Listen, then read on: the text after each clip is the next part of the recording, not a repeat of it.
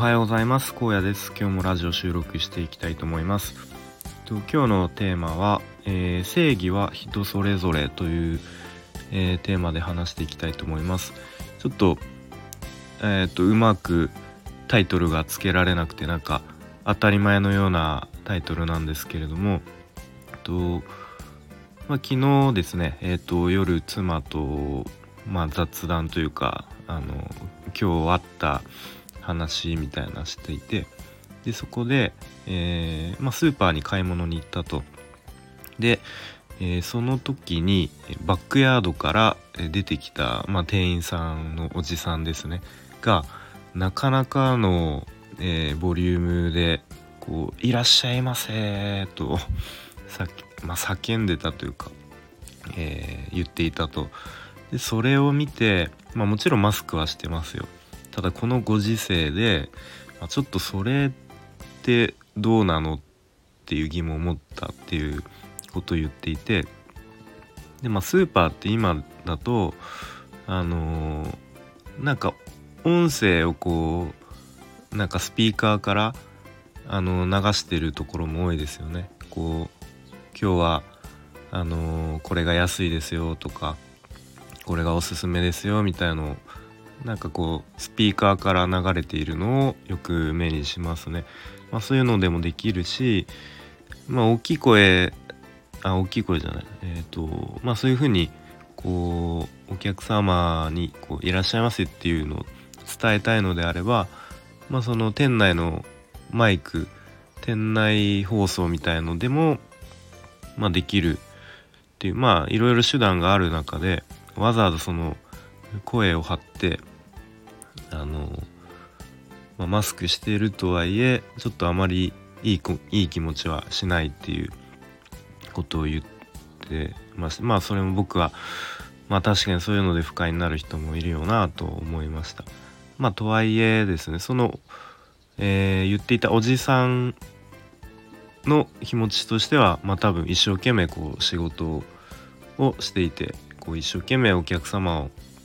おもてなししたいっていう気持ちもあったのかもしれません。まあ、そのシンプルにあの仕事を頑張っていた。でもそのお客さんからしたらそういう不快な思いをしてしまう人もいる。でえっ、ー、とまあそのおじさんなりにの正義は、まあ、その時は大きな声でこう接客するっていうことだったと思うんですね。でまあこれをうんまあ僕の普段のこう仕事の場面とかに置き換えて考えてみると例えばその上司上司にちょっと理不尽なうんことを言われたとかうんなんか急にちょっとこちらが不快になるようなことを言ってきたりとかちょっと無茶な指示をされたりとか、ん、っていう場面もまあうん考えられるかなと思います。でその時にまあその時はこういやそんな言い方はないでしょうとかさすがにそれはちょっと理不尽なんじゃない？みたいなことを思う場面がありますと。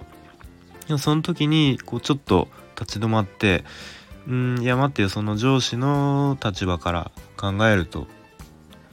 うんまあもしかしてその言葉を言った背景には何か理由があるんじゃないかと。まあ、上司の上にもまた、えーと、上司がいるわけで、まあ、やっぱり、えー、会社なんでピラミッド組織なので、まあ、やっぱりその上司のまた上司に、えー、やっぱりこう対する何、うん、て言うんですかね、えー、そういう責任もあるわけで、うん、一概にその時に言われた言葉とかその指示された内容だけで判断するのではなく、うん、その言った背景にどういう意図があるのかとかまあ、どういう前提条件があるのかとか、まあ、ちょっと立ち止まって考えてみるとうんまあ素直に、まあ、ちょっとその指示をあの受けて自分で行動に移せたりとかうんなんか変に、えー、ストレス溜めたりとかイライラしたりとかせずに、まあ、その上司ともうまく付き合っていけるのかなと思いました。えっ、ー、となので、まあ、ちょっとなかなか話が抽象的になってしまいましたがうんまあその、えー、人によってやっぱり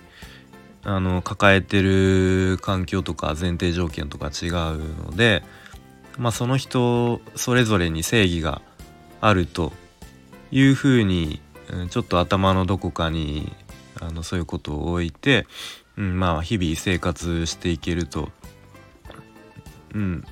なんかうまく、えー、無駄にストレスためずにうん人付き合いとか、まあ、仕事とかプライベートとかやっていけるんじゃないかなと思いました。ということで今日は「正義は人それぞれ」というテーマで話してきました。今日も充実した一日にしていきましょう。